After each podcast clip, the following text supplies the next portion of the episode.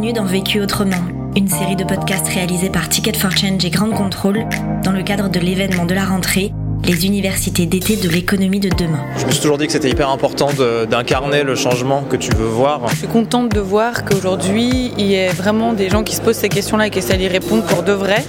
Dans ce podcast, nous vous invitons à découvrir les témoignages d'une sélection d'intervenants de cet événement. Avec Vécu autrement, nous vous proposons de ne pas attendre un éventuel monde d'après, mais d'agir aujourd'hui autrement. Claude Fromageau, je suis, ravi d'être dans un groupe depuis, je dirais, pratiquement toute ma carrière. Euh, un groupe qui m'a permis euh, à la fois de toucher toutes les questions de recherche-développement du secteur euh, cosmétique, par exemple, qui touche à la vie, à la nature et aussi à l'économie. Et puis, donc, de basculer très naturellement, il y a dix ans, sur les dimensions à la fois de développement durable, qu'on appelle chez nous développement responsable, exercer une responsabilité d'acteur économique, et aussi d'agir pour la Fondation Yves Rocher et, et, compléter l'action de l'entreprise par une action auprès des femmes dans le monde, auprès des territoires par rapport à la relation entre les humains et la plantation d'arbres. Donc en fait aujourd'hui, euh, ce qui est passionnant dans un groupe comme celui-ci, c'est qu'on est capable d'inventer très modestement, mais d'inventer avec les différents collaborateurs des formes nouvelles d'économie qui puissent permettre d'imaginer une soutenabilité euh, de nos, de nos efforts dans, dans, dans le temps. La question. Comment et pourquoi intégrer une mission sociale, écologique, économique au cœur euh, d'une activité d'entreprise? Le vécu. J'ai été éduqué dans les modes de la rationalité traditionnelle et j'ai découvert à travers euh, la pensée complexe d'Edgar Morin et d'autres, j'ai découvert aujourd'hui euh, la nécessité pour aborder l'univers, pour aborder même les relations humaines, la construction des, des humains. J'ai vraiment eu un peu une forme de révélation lorsque j'avais 28-30 ans euh, sur cette question de nouveaux rapports des humains entre eux et à la nature. Et ça, ça a nourri à travers euh, la philosophie, à travers euh, aussi la pratique quotidienne du violon, donc qui finalement m'a guéri à la réalisation à, au son, à la vibration. Nous sommes des personnes, nous sommes traversés par le son.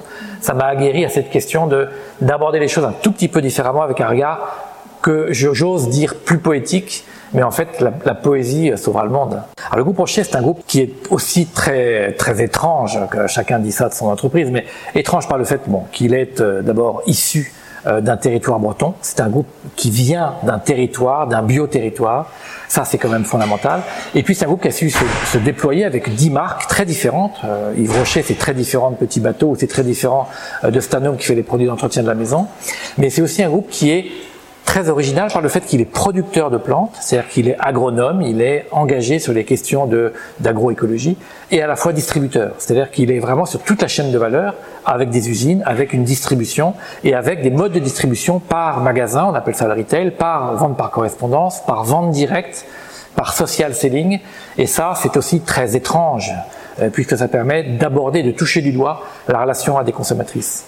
Aujourd'hui, ce dont je peux témoigner, c'est comment et combien le fait de devenir société à mission, au sens de la loi Pacte, euh, et ceci dès octobre 2019, a permis à notre collectif, à notre écosystème, de se propulser dans une espèce de d'énergie et de réorienter tous euh, tous les personnels, toutes les personnes, toutes les activités vers, j'utilise un bien grand mot, mais vers un futur commun, vers un bien commun, vers une nouvelle économie. Et je pense que cette, euh, cette transition-là, elle est suffisamment importante pour nous, elle est suffisamment passionnante pour qu'on puisse en donner quelques clés. Premier apprentissage. Porter la conscience de la mission sociale et écologique auprès de chacun des collaborateurs.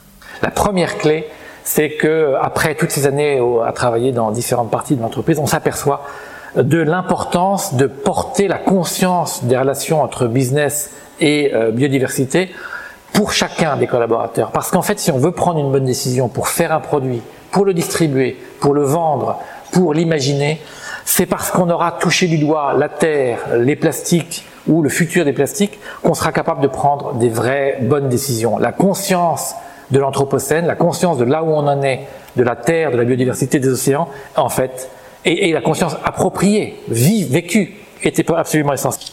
Par exemple, la, la réalisation d'une planète académie qui permet à tous les collaborateurs de toucher du doigt qu'est-ce que c'est qu'un océan, qu'est-ce que c'est qu'un ensemble de biodiversité en dynamique. On fait des classes au bord de la mer pour par exemple nettoyer les océans, voir ce que c'est que des algues, etc. Donc tout ça c'est en devenir. Il y a déjà des choses qui se font. On emmène les collaborateurs planter des arbres, planter des haies, voir ce que c'est qu'une terre, une haie, la diversité des haies, mais aussi les insectes, etc. Bien sûr. Deuxième apprentissage. Permettre aux collaborateurs de contribuer concrètement à la mission à leur échelle. Le deuxième, euh, deuxième chose qui m'a semblé très importante pour cette réussite de passer à société mission, c'est que on a pu embarquer tous les collaborateurs. Une grande démarche qu'on a appelée We Are Change a été développée depuis plusieurs années, qui a permis sur chacun des sites, en Belgique, au Canada, en Espagne, en France, sur les sites bretons, mais aussi sur les sites de petits bateaux, et au Maroc et ailleurs, que les collaborateurs par eux-mêmes, sans lien hiérarchique euh, direct, inventent la manière dont on va se nourrir, créer un potager, enlever les plastiques euh, du self, enfin des choses qui ont l'air peut-être au niveau stratégique secondaire, en fait, elles sont totalement essentielles parce qu'elles sont cohérentes avec la création d'une stratégie d'entreprise. Cette deuxième dimension-là, que nous on appelle We Are Change, qui embarque les salariés vers une fierté d'être ensemble pour transformer leur quotidien, a été absolument essentielle. Et favoriser le fait que la base se prenne en main sur son propre, sa propre activité, son propre bureau, son propre euh, véhicule, etc. Troisième apprentissage. Penser un engagement sur le long terme et se faire challenger par des regards extérieurs. La troisième dimension que je voudrais citer, c'est l'importance de se projeter loin. L'horizon, lorsqu'on le projette très loin, il permet de rêver, il permet de briser les cadres habituels et d'inventer des nouvelles ambitions. Ça a été fondamental pour le COMEX, mais aussi pour tous les collaborateurs, pour inventer la manière dont ils allaient transformer euh, leurs objectifs, mais au service d'une mission et j'allais dire d'une cause commune de l'entreprise qui est euh, cette reconnexion des gens à la nature. On a, on a fait appel à la fois à des millénols, c'est-à-dire des personnes jeunes dans l'entreprise qui nous ont beaucoup challengés et disputés. Et puis on a fait appel aussi à l'extérieur, à, euh, à, ce qu'on a appelé des advisory committees, des, des, des, gens qui nous ont conseillés et qui ont porté un regard assez décalé mais bienveillant. Ils nous ont dit des choses euh, un peu écorchantes peut-être parfois, mais en tout cas qui nous ont donné des très très bonnes idées. Et ça, c'est pas si compliqué que ça à faire, euh, et ça a été extrêmement important. On a d'ailleurs été assisté par un, par un consultant qui nous a là-dessus été euh, très très utile, il était génial. Quatrième apprentissage. Sortir du mode projet pour opérer la bascule. Je dirais qu'ensuite, la gestion du tempo est très importante. Dans une entreprise, il faut parfois aller très vite, y compris si l'entreprise est grosse, il faut pas se laisser du temps. Par contre, il faut se laisser du temps pour penser quel, est, est l'ADN de notre entreprise, quelle est sa vraie vocation, sa vraie mission, quelle est sa vraie manière de faire. Et ça, le temps qu'on a pris pour faire ça, qui était finalement assez long, il est aussi essentiel parce que les dirigeants, grâce à ça, font quelque chose de juste, cohérent avec le business model.